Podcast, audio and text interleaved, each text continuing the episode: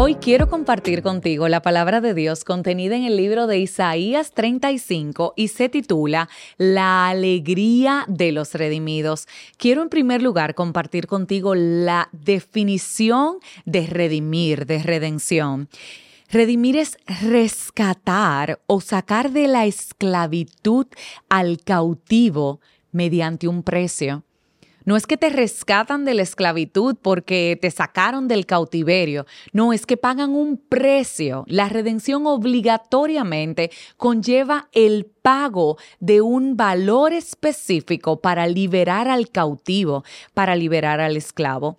Redimir también se define como comprar de nuevo algo que se había vendido, poseído o tenido por alguna razón o título redención redimidos. ¿Sabías que tú y yo somos los redimidos del Señor?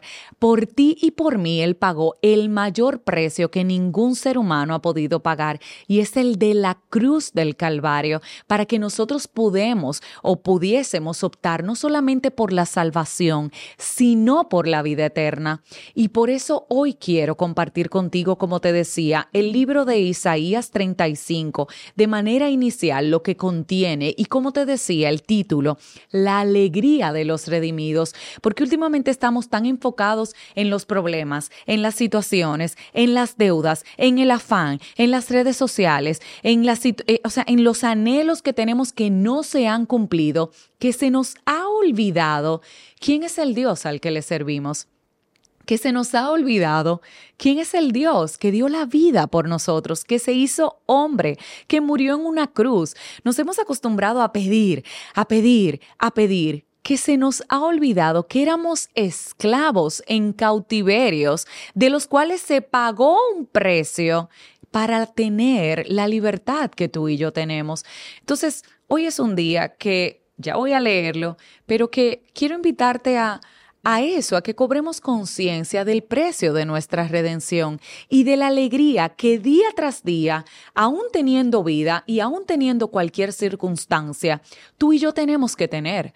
Porque es que han pagado un precio por nuestra salvación a causa, reitero, de nuestra vida eterna. Entonces, ¿cómo nos enfocamos en otra cosa que no sea gratitud y gozo por eso?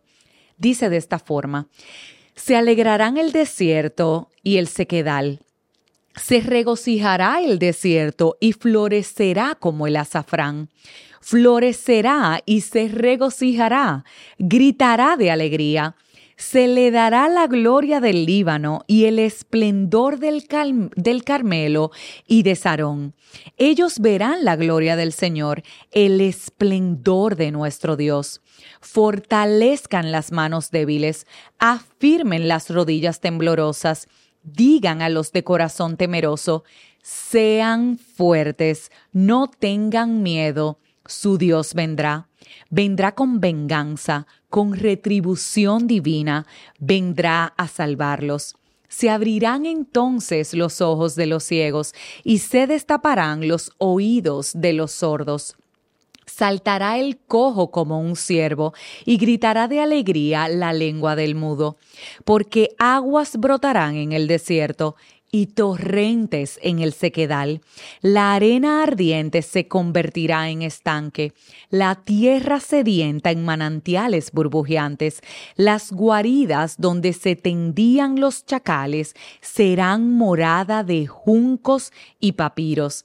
Habrá allí una calzada que será llamada camino de santidad no viajarán por ella los impuros, ni transitarán por ella los necios. Será solo para los que siguen el camino.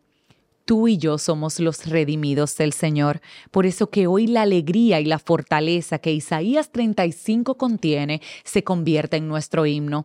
Que nos empecemos en enfocar o a enfocar en eso y a dar gracias a Dios porque nos liberó del cautiverio.